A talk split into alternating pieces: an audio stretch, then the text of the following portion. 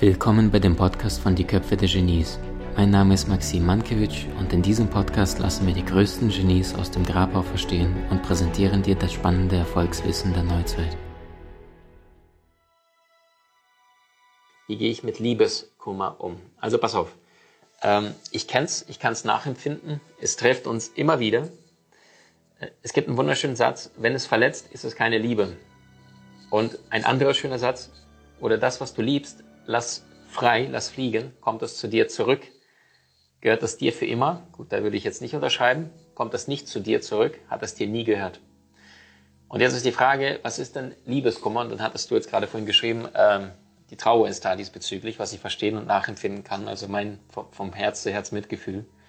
Liebeskummer, ja, da habe ich schon einige Geschichten in diesem Leben sammeln dürfen.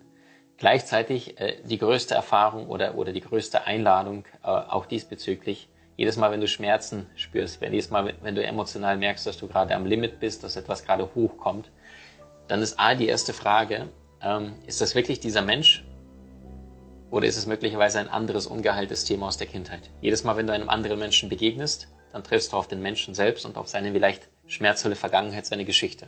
Das ist im Grunde genommen, wir sind von morgens bis abends, mich einschließlich, sehr, sehr oft am Projizieren, weil jeder Mensch ist sein eigenes Universum.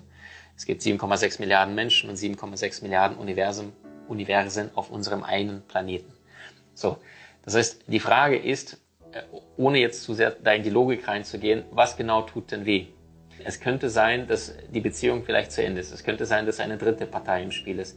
Es könnte sein, dass da vielleicht gar nichts ist, aber unser Verstand irgendwelche Illusionen erschafft, okay, ich darf jetzt bloß keinen Kontakt und ich muss auf wichtig tun und bloß nicht in Interaktion miteinander treten, weil das Ego möchte natürlich dich beschützen. Äh, der, der, der Grund, warum wir Menschen Ego haben, ist, dass es dich beschützen möchte, damit dir nicht wehgetan wird. So.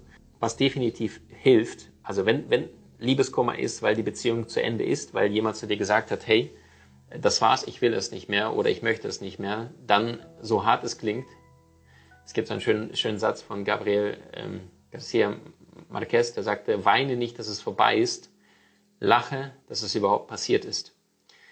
Weil jetzt hast du, wenn derjenige dann sagt, ey, pff, keine Chance, es tut mir leid, ich möchte diese Beziehung nicht mehr, ähm, dann ist es ja eine wunderschöne Einladung, dass du diese Information, auch wenn es jetzt wahnsinnig brutal weh tut, dass du diese Klarheit, diese Information schon jetzt hast. Auf der anderen Seite, mein, meine tiefste Empfehlung an dich, bleib im Urvertrauen. Weil wenn es auf der Seelenebene verabredet ist, wenn es füreinander gemeint sein soll, dann ist es doch das größte Geschenk überhaupt, ähm, dass jetzt gerade dieses, dieses jetzt passiert, was passiert. Weil jetzt hast du der andere, ich weiß nicht, nichts über eure Beziehung, deswegen ich kann jetzt hier nur, nur wild in alle Richtungen mutmaßen.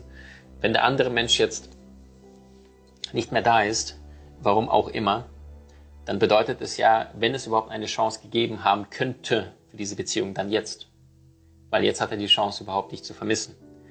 Ja, ähm, gibt ja diesen schönen Satz.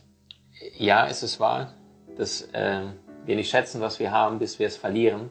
Aber es ist auch wahr, dass wir nicht wissen, was wir vermissen, bis es uns begegnet.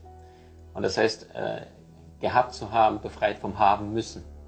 Und das wiederum bedeutet, wenn ein Mensch eine Wertschätzung für dich finden soll, dann wird es in der Regel dann geschehen, wenn dieser Mensch die Chance hat, dich zu fühlen, während du gerade nicht für ihn da bist, weißt du. Und manche Menschen, ich weiß nichts jetzt von euch, ich weiß auch nicht über den Bewusstseinsgrad dessen, was ihr tagtäglich miteinander gerade erlebt, erfahrt in eurer äh, Beziehung oder bisherigen Beziehung.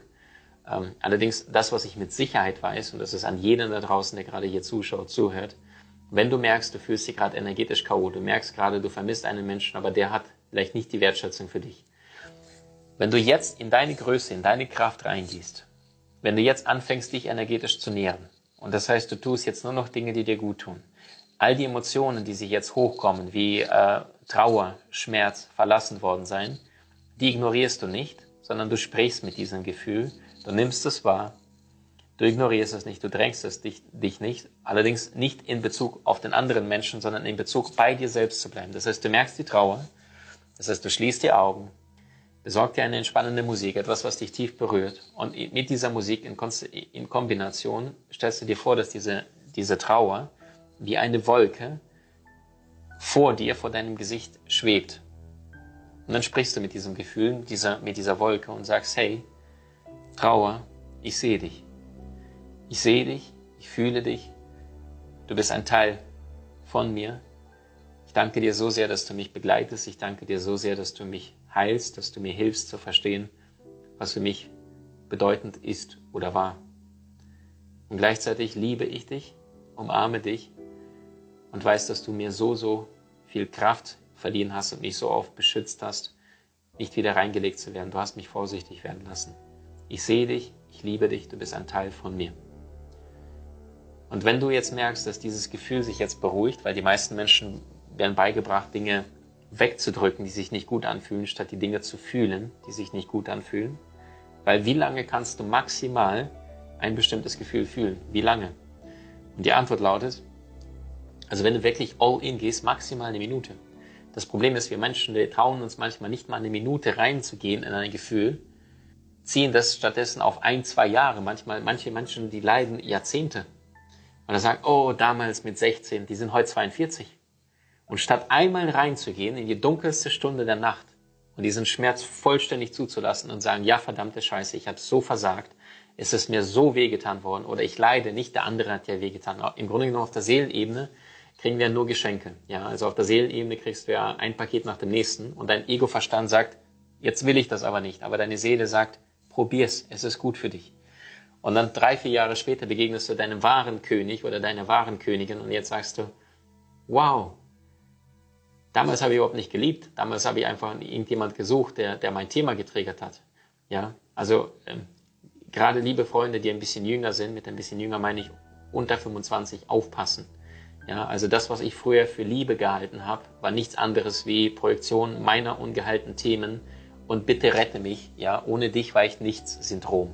Also wenn du dich energetisch nährst, wenn du bei dir bleibst, egal was der andere Mensch tut und dir klar machst, das ist alles freiwillig, niemand schuldet dir etwas, nicht eine Sekunde muss da draußen irgendjemand mit dir gemeinsam irgendwo in einer Wohnung leben, mit dir zusammen sein, mit dir rumknutschen, Filme gucken oder ein Kind zeugen. Nix davon ist muss.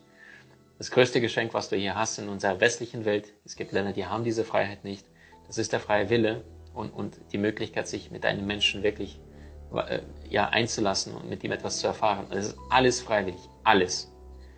Punkt. Selbst wenn du 17 Kinder mit einem Partner hast, er schuldet dir nichts.